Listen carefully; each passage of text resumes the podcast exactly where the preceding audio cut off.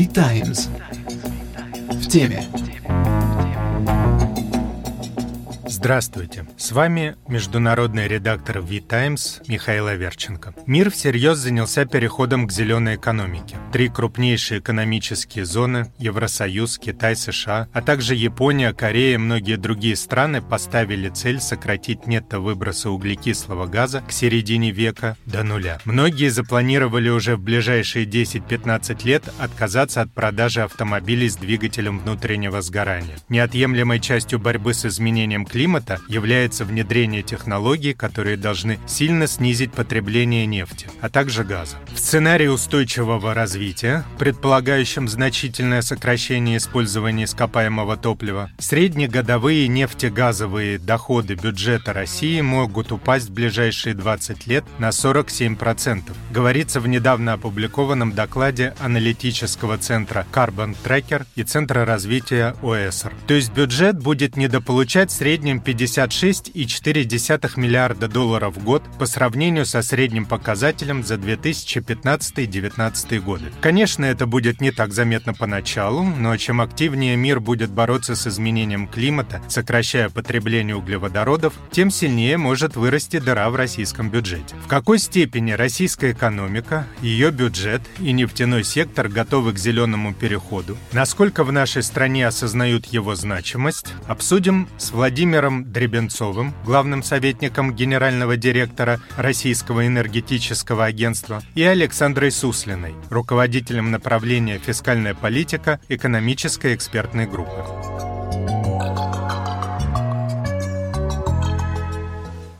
Это подкаст V-Times в теме. Владимир Дребенцов ранее долгое время участвовал в разработке ежегодного отчета BP о глобальной энергетике и прогноза BP о развитии отрасли. Владимир, Какова ваша оценка готовности России к энергопереходу и как она может в нем участвовать? Что касается энергоперехода, то это достаточно большой вызов для всех экономик мира, потому что, в принципе, он ведет к, условно говоря, новой промышленной революции. Если будет меняться характер всей энергетики, то это задевает не только те страны, которые являются производителями энергоресурсов, но и те страны, которые являются их потребителями. Это действительно большой вызов для всех Насколько он стоит остро для России? Ну, как и для всех других стран. Если мы видим, что климат меняется, если мы считаем, что антропогенный вклад в изменение климата, связанный с выбросами парниковых газов, реально ведет к повышению средней температуры на планете, это общая проблема. И Россия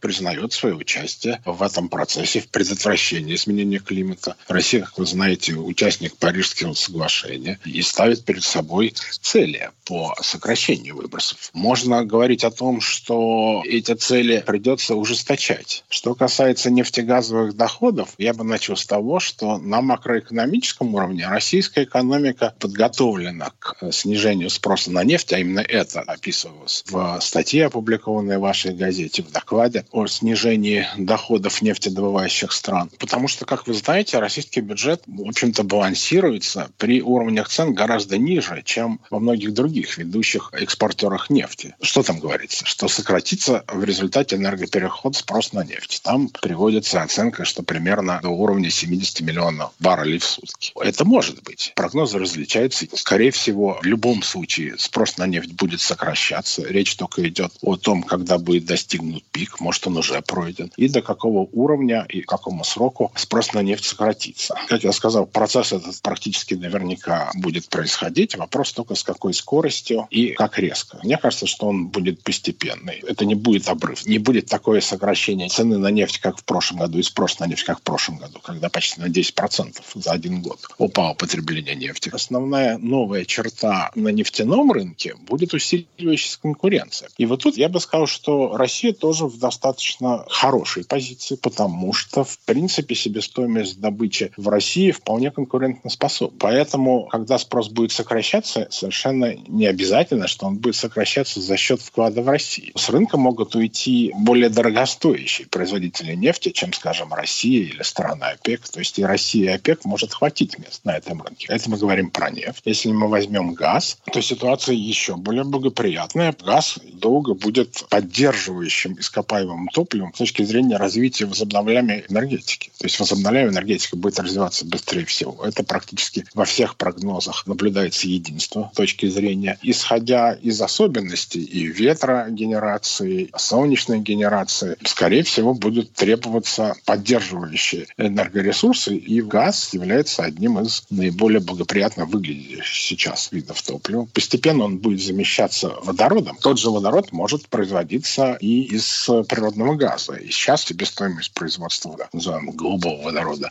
из а, природного газа, она заметно ниже, чем себестоимость зеленого водорода, который производится путем электролиза воды с использованием избыточной электроэнергии возобновляемых электростанций. Будут ли сокращаться нефтегазовые доходы? Да, скорее всего, будут. Но это то, на что и рассчитывает российское правительство. Если вы посмотрите бюджетные планы, то там, кроме того, что, в общем-то, заложена весьма консервативная оценка цен на нефть, постоянно снижается доля нефтегазовых доходов в будущих доходах бюджета. Российская экономика готовится к тем последствиям, которые будут связаны с энергопереходом. И, в общем-то, на фоне других нефтедобывающих стран выглядит вполне благоприятно. Солнечная и ветряная энергетика в мире уже стала одним из самых дешевых видов производства энергии. Каковы перспективы ее развития в России, учитывая то, что у нас крупный нефтегазовый сектор, также то, что российская экономика растет медленно и по прогнозам будет продолжать так расти, и тогда ей не нужна дополнительная энергия. Я бы внес небольшую поправку, когда вы сказали, что солнце и ветер стали самыми дешевыми источниками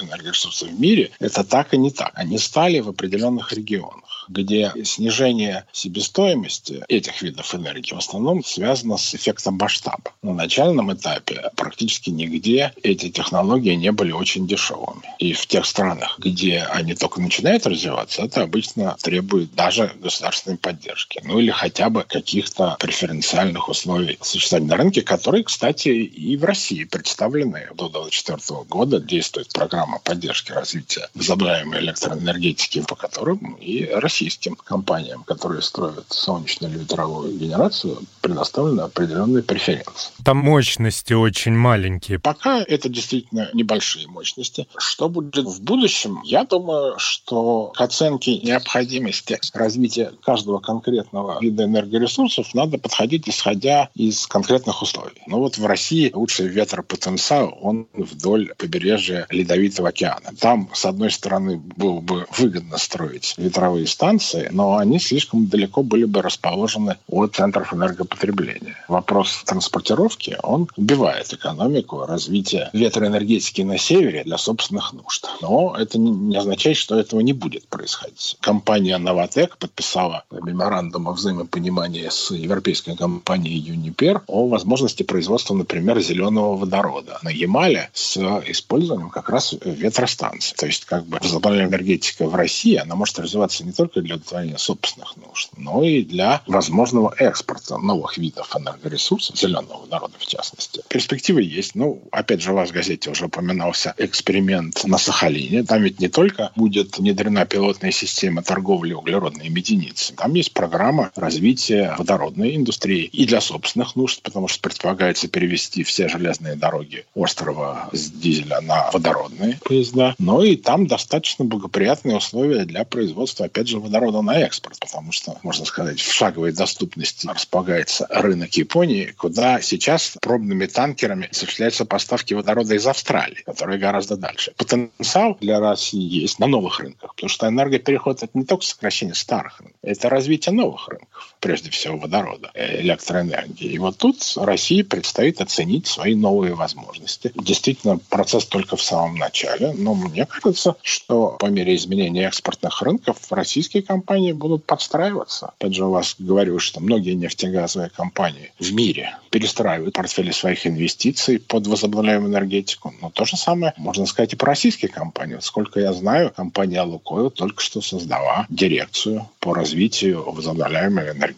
Российские компании являются участниками того же процесса, что и все остальные энергетические компании. По одной простой причине. Потому что любая компания, она предполагает существовать за счет удовлетворения спроса. Если спрос меняется, то компании подстраиваются. И российские компании не исключение. Но с точки зрения страны действительно предстоит оценить, что же является наиболее оптимальным. Сейчас российский энергобаланс достаточно чистый из-за того, что в нем высокая доля принадлежит природному газу, который чище, чем уголь или чище, чем нефть. Но нефть практически в электроэнергетике не используется, но в других секторах на транспорте, прежде всего, конечно, используется. Но в будущем, конечно, и российскому энергобалансу придется меняться. Собственно говоря, все экономики готовятся к появлению цен на углерод. Ведь пока цены на углерод существуют совсем не везде. Но мне кажется, что этот процесс неизбежен, и постепенно человечество для решения вопроса предотвращения климата придет к тому, что выбросов парникового газа должна быть цена, иначе нет экономического стимула их сокращать. Ведь почему энергоэффективность – это как бы универсальный процесс? Потому что энергоресурсы стоят денег, поэтому в повышении энергоэффективности заинтересованы потребители, потому что это сокращает их расход. А вот сокращать выбросы парникового газа, при том, что как бы сами выбросы до тех пор, пока они остаются бесплатными,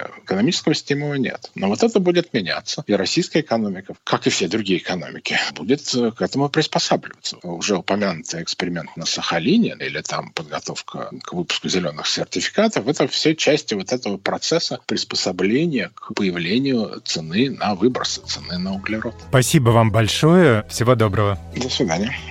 Прошлом году из-за пандемии и падения цен на нефть нефтегазовые доходы сократились на 34%. Их доля в бюджете составила 28%. Но это разовая история. Насколько устойчив будет бюджет, если доходы будут сокращаться в большем размере и в более долгосрочной перспективе? Об этом мы спросим Александру Суслину. С одной стороны, безусловно, чем ниже цена на нефть или чем меньше ее добывают, тем больше сокращаются наши нефтегазовые доходы. И как бы формально получается, что у нас доходы меньше и вроде как недосдача. Но здесь большое значение имеет еще и процесс формирования расходной части. То есть, условно, до тех пор, пока мы живем худо-бедно по бюджетному правилу, пусть оно и предполагает цену на нефть там 40 с небольшим, все-таки раздувание бюджетных расходов будет происходить не такими большими темпами, вообще не будет происходить. И таким образом недобор доходов нефтегаза в бюджет, он будет потихонечку компенсироваться из ФНБ. То есть это если мы говорим на среднесрочную перспективу. Конечно, в этом докладе сказано, что все будет очень плохо, и до 30 года колоссальное сокращение предусматривается. До 40-го. А, даже до 40 Если у нас действительно будет такая глобальная перестройка экономики, то есть это же не только российская, а мировой экономики, и уход от э, необходимости пользоваться углеводородами, то тогда, конечно, мы столкнемся с достаточно большими проблемами в плане невозможности финансирования принятых на себя обязательств. Мы это, я имею в виду, государство и правительство. То есть мы, конечно, с этим столкнемся, но у нас потребуется полная переделка или какая-то реформа бюджетной политики, потому что сейчас то, что есть, мы заточены под нефтегазовые доходы. У нас все на этом строится. И если вдруг мир в какой-то момент возьмет и откажется от наших углеводородов, то Россия окажется выключенной из этого процесса и придется перестраиваться на какие-то свои рейсы. Будут ли эти потери от нехватки нефтегазовых доходов такими существенными? Ну, конечно, будут, потому что, как вы правильно сказали, порядка 30% у нас от федералки занимают нефтегазовые поступления. Но в этом случае что остается делать? Ну, видимо, будет какая-то все-таки перестройка, диверсификация и, возможно, увеличение налогов налоговой нагрузки для всех остальных не нефтегазовых предприятий и, не дай бог, физических лиц. Ну, в рекомендациях нефтезависимым странам, которые дают Всемирный банк и другие международные организации, один из пунктов — это как раз э, поиск доходов в других местах э, путем введения новых налогов. Это было удобно делать, например, странам Персидского залива, где Саудовская Аравия, другие страны ввели несуществовавшие НДС, например, или акцизы, которых тоже не было. Налоги, которые раньше они компенсировали из бюджета. Налоговое время в России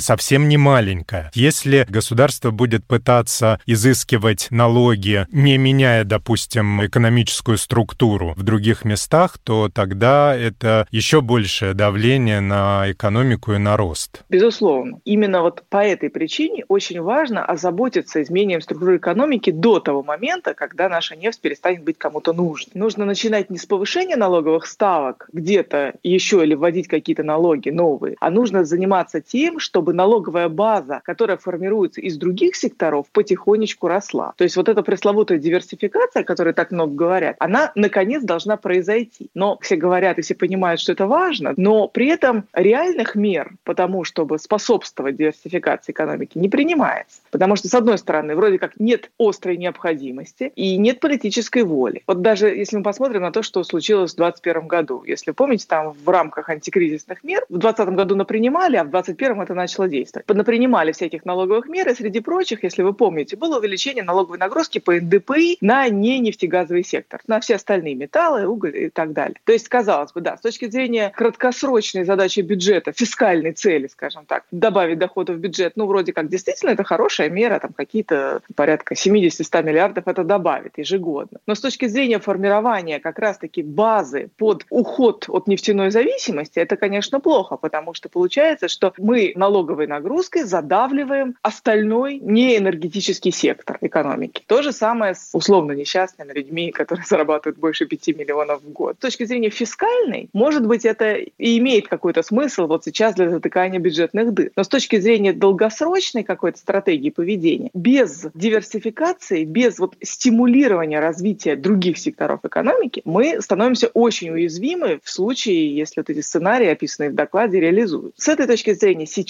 пока еще наша нефть нужна, у нас останется буквально несколько лет, около 10, для того, чтобы всерьез подготовиться к тому, что мир перестанет нуждаться в углеводородах. И здесь нужны меры, которые будут способствовать развитию иных секторов. А у нас, к сожалению, мы видим тенденцию наоборот, зажать еще больше остальные сектора, потому что они мало как бы платят в казну по сравнению с теми же нефтяниками. И тут получается некое противоречие между целями сегодняшнего дня и пополнения казны и целями долгосрочными, когда мы понимаем, что нефть может скоро перестать быть нужной, а другого у нас не создан. Еще один важный нюанс, который надо иметь в виду именно в контексте каких-то наших долгосрочных рисков. Вот эти наши пресловутые санкции, под которыми мы оказались с 2014 года. Ведь у санкций есть один очень плохой для нас долгосрочный эффект снижение международного сотрудничества практически сводит на нет международный опыт, международный обмен высокими технологиями. Мы не можем сейчас в должной или в необходимой мере заимствовать и адаптировать на российской земле прогрессивные мировые технологии. А без этого остальным секторам очень тяжело развиваться. Потому что фактически мы поставлены в ситуацию, когда мы, в данном случае, сектор не нефтегазовый. Он должен развиваться своими силами, но технологии новых на российской земле, к сожалению, отечественных, не создано. Можно закупить какие-то технологии, можно закупить какие-то станки, и тогда на этой базе начать производить более качественную, высокотехнологичную продукцию, которая сможет постепенно заменить в нашей структуре экономики нефть, или как-то ее, по крайней мере, компенсировать потери, да, связанные с сокращением нефтяного сектора. А у нас, получается, получается, что импорт ограничен, полная ориентация на какое-то условное порочное импортозамещение и на изобретение велосипеда своими силами. И в результате получается, что даже и источников для вот этой диверсификации фактически нет. И это не очень хороший сигнал, и главное, что почему-то это не осознается людьми, которые очень легко воспринимают слово санкции. Они не понимают, что санкции — это не просто Ивану Ивановичу запретили выезжать за границу, арестовали там его коррумпированный доход. Санкции — это именно выключение страны из международного опыта. А поскольку сейчас глобальная экономика, ведь все обмениваются опытом, сейчас уже изобретение какой-то страны очень быстро перестают быть ее личным достижением. Это уже становится мировым достижением. А мы, получаем получаемся все больше и больше, как бы смотрим на это со стороны, все меньше участвуем в этом процессе. А поскольку наша технологическая база, будем честны, без того очень отстала, то создать тот самый пласт, дать ему взрасти вот этого другого, не нефтяного сектора очень сложно. И вот тут проблема видится не меньшая, чем сам факт того, что в мире в скором будущем откажется от углеводородов. У нас есть фонд национального благосостояния, который частично используется для компенсации выпадающих бюджетных доходов, и идет дискуссия, насколько его стоит инвестировать как раз в диверсификацию, насколько это эффективно и насколько может хватить этих денег. Если мы воспринимаем ФНБ как какая-то кубышка, которую можно что-то потратить, то этих денег, конечно, в принципе, надолго не хватит. Потому что, во-первых, у ФНБ есть главная цель – это финансировать дефицит бюджета в случае, если цена на нефть ниже базовой. Вот. А с другой стороны, у ФНБ задача все-таки быть непроеденным, не потраченным в пустоту. И с этой точки зрения потратить ФНБ на условное расширение технологической базы или создание диверсификационных каких-то секторов было бы правильным. Но, э, как обычно, все упирается в эффективность госрасходов. То есть если бы мы, положа руку на сердце, могли бы сказать, что вы знаете, да, давайте потратим ФНБ на создание чего-то такого, что могло бы в дальнейшем приносить какой-то доход, и эти деньги, вложенные, этот доход бы принесли, то, наверное, дискуссия могла бы перейти как раз в русло, на что именно стоит вложить. Не тратить или не тратить, а во что именно вкладывать. Но у нас, к сожалению, ситуация такая, что несмотря на огромные объемы государственных расходов, отдача от них очень низкая. Эта вот пресловутая эффективность госрасходов низка. И поэтому пока эту эффективность не повысит, любые дополнительные траты, что из просто из бюджета, что из ФНБ, они, к сожалению, не будут результативны. То есть потратить-то мы эти деньги потратим. А принесут ли они какой-то эффект? Большой вопрос. А поскольку наши риски озвучены, а наши ресурсы весьма весьма ограничены, то вот в ситуации, когда у нас очень низкая эффективность госрасходов, просто так вот их выливать в дырявую бочку, ну как-то жалко. То есть сначала надо дырку заделать, эффективность повысить, и после этого можно было бы заливать. Может быть, это такой тупиковый вариант не инвестировать, вкладывать деньги ФНБ в диверсификацию с точки зрения глобальности и с точки зрения экономической теории. Но с точки зрения нашей текущей, реальной, нынешней российской практики, как это ни странно, в этом есть какая-то логика, потому что так мы хотя бы сберегаем деньги от неэффективного употребления и имеем какой-то запас на финансирование текущих нужд, которые, вот как мы видим, последние годы в кризисной пригождаются очень сильно. ФНБ вторичен по отношению к проблемам, связанным с неэффективностью. Благодарю. Всего доброго. До свидания. Вызовы перед Россией стоят серьезные. В начале марта президент Владимир Путин поручил подготовить Россию к зеленому развороту Запада. Он отметил риски из-за сокращения спроса со стороны международных инвесторов на активы, которые наносят ущерб окружающей среде, и попросил разработать план мероприятий, которые позволят эти риски снизить. Крупнейшие управляющие компании мира действительно объявили, что в ближайшие годы начнут предъявлять добытчикам ископаемого топлива требования по сокращению выбросов и исключать из своих своих инвестиционных портфелей ценные бумаги тех компаний, которые этим требованиям не соответствуют. Но дело вовсе не в зеленом развороте Запада и не в злокозненности участников мировых рынков капитала. Мир действительно меняется. И России нужно понять, что ей придется меняться вслед за ним, а еще лучше вместе с ним. Это был подкаст «Витаймс в теме». Смотрите и слушайте нас в социальных сетях и на сайте vitimes.io.